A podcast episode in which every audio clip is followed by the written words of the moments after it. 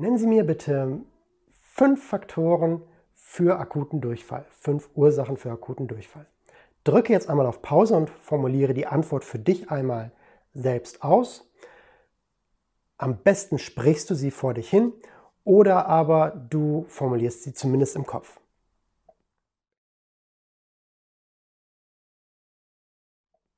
Akuter Durchfall, was für Ursachen könnte das sein? Häufigste Ursache auf jeden Fall bakterielle, virale oder Protozoeninfektionen. Das ist nicht nur eine Frage in der schriftlichen Prüfung, sondern auch in der mündlichen Prüfung kann dir hierzu mal ein Fall gestellt werden. Wie wird dieser Fall aussehen? In aller Regel wird das so aussehen, dass dieser Fall mit einem Auslandsaufenthalt assoziiert ist. Das heißt also, der Patient kommt zu dir und war drei Wochen auf, einer, auf einer Indienreise und hat hier nur ungares Geflügel gegessen oder hat hier ungares Geflügel gegessen oder nur halbgares Geflügel gegessen oder aber war mit einer Reisegruppe unterwegs und war mit anderen Infizierten in Kontakt und auf dem Rückflug haben von zehn Leuten acht Leuten acht Leute akuten Durchfall gehabt und haben den halben Flug auf der Toilette verbracht. Die war ständig blockiert und es ist zu sehr unschönen Szenen gekommen, die wir hier auch nicht weiter vertiefen wollen. Das wäre so ein typischer Fall, wie er dir in der Prüfung begegnen könnte. Also Reisedurchfall. Das ist ein relativ gemeiner Fall, weil er so einfach ist. Denn in aller Regel, wenn du so etwas hörst wie, ah, der war im Ausland, dann denkst du sofort an verschiedene Infektionskrankheiten und bist sofort überlegen, ah, hier, wie war das noch? Behandlungsverbot, Infektionskrankheiten, wie war das noch? Oder, oh, hier akuter Durchfall. Vielleicht sind wir hier auch im Bereich der chronisch entzündlichen Darmerkrankung. Dann bist du sofort am Überlegen, äh, Morbus Crohn, Colitis ulcerosa. Manchmal ist es aber auch so einfach, dass es einfach ein Reisedurchfall ist. Und damit will dir der Amtsarzt oder der Prüfer auch oft helfen. Der will dir einen einfachen Fall stellen, weil er sagt, okay, ich, ne, wir machen es ihm mal leicht, machen etwas Einfaches und als Prüfling selbst ist man aber so verkopft oft und so in seinem komplexen Denken drin, dass man diese einfachen Sachen vergisst. Also bei akutem Durchfall und Auslandsaufenthalt ruhig auch mal an Reisedurchfall denken. Zweiter wichtiger Punkt, wir haben schon angesprochen die chronisch entzündlichen Darmerkrankungen. Morbus Crohn, Colitis ulcerosa. Dann häufig eben die beiden in Kombination, dass du hier differentialdiagnostisch einmal tätig wirst, dass dann eben sofort kommt, okay, der Patient hat ein Morbus Crohn. Können Sie den Morbus Crohn von der Colitis ulcerosa unterscheiden? Wie würden Sie da vorgehen? Das haben wir in einem anderen Video ja schon besprochen. Dritter Punkt, Lebensmittelvergiftung durch bakterielle Toxine. Hier nicht durch das Bakterium selbst, sondern durch die bakteriellen Toxine. Welche zwei Erreger fallen dir hier ein? Welche wichtigen Erreger, die deren Toxine so gefährlich sind? Genau, unser Botulismus-Toxin, also Clostridium botulinum und unser Staphylococcus aureus. Beides Erreger, die selbst nicht das Problem sind, sondern deren Stoffwechselprodukte, deren Exotoxine das Problem sind. Die stoßen also diese Toxine aus und führen unter anderem auch zu akutem Durchfall. Wenn jetzt noch neurologische Geschehen dazukommt, dann hast du schon einen guten Hinweis auf eine Clostridium botulinum Infektion und wärst hier im Bereich des Botulismus. Vierter Punkt, häufig vergessen, übermäßiger Konsum von schlecht resorbierbaren Kohlenhydraten, beispielsweise Zuckerersatzprodukte, also irgendwelche Süßungsmittel. Der Patient will abnehmen, will kein Zucker mehr zu sich nehmen und kippt sich jetzt überall Süßstoff rein. Ja, überall, wo er das finden kann, haut er sich Süßstoff rein auf seine Pommes und in, seine, in seinen Kaffee, in seinen Tee, überall ist Süßstoff und dann kommt es zu akutem Durchfall und er sitzt plötzlich in der Praxis und ähm, das muss man erstmal anamnestisch rausfinden. Deshalb auch hier im Hinterkopf verhalten, auch das kann manchmal, manchmal kann es so einfach sein. Aber es ist wunderbar, wenn du sowas als, als äh, Differentialdiagnose nennen kannst. Nehmen Sie übermäßig viel Süßstoff zu sich. Dann ein Kolon irritable. Kolon irritable, was ist das? Der sogenannte Reizdarm.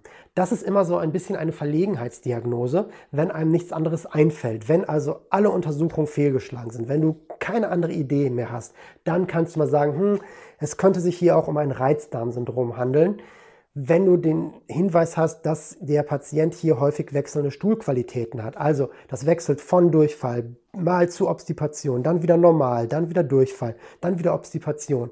Das dann häufig in Verbindung mit Stress auf der Arbeit, in der Beziehung, generell mit psychopathologischen Befundungen.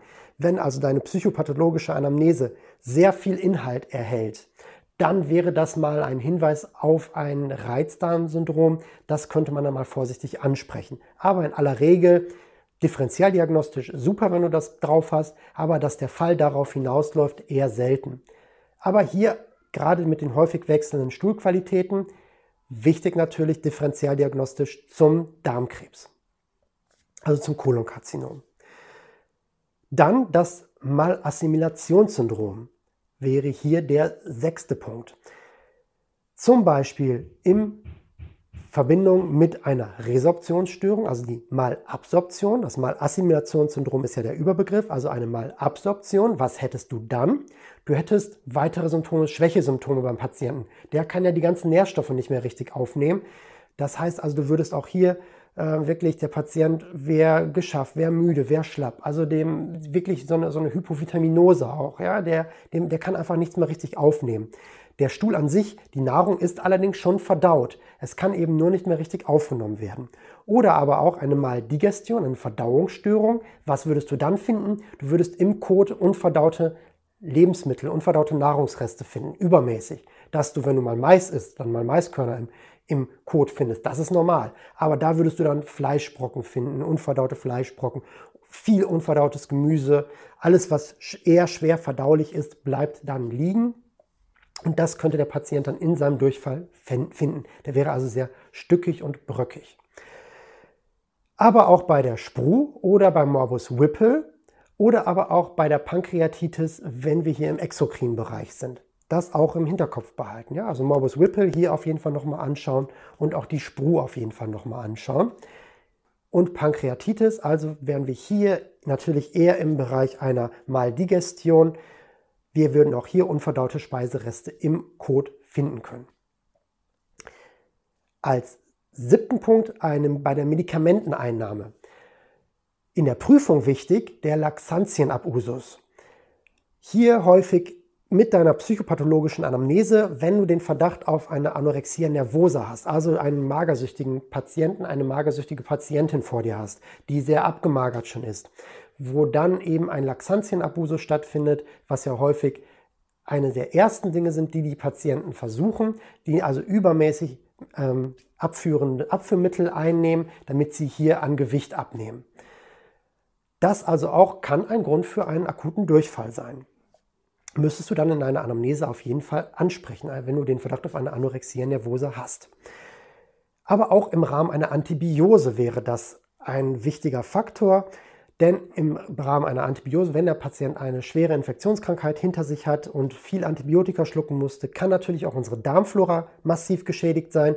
Und hier sind wir wieder dann ein bisschen im Bereich der Malassimilation.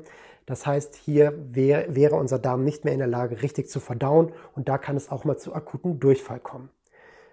Und als letzten Punkt Nahrungsmittelallergien oder Nahrungsmittelunverträglichkeiten. Na klar, ne? also wenn ich Nahrungsmittelallergien habe, versucht der Körper hier auch so schnell wie möglich alles auszuscheiden.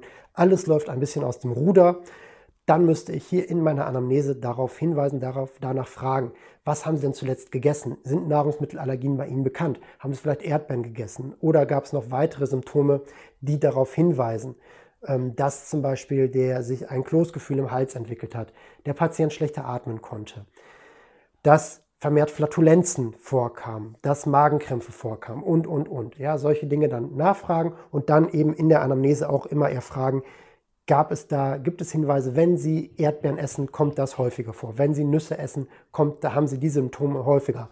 Oder bei Lakritz auch beispielsweise sehr häufig. Das also Nahrungsmittelallergie, Nahrungsmittelunverträglichkeiten, Glutenintoleranz und so weiter kann man auch unter diesen Punkt fassen.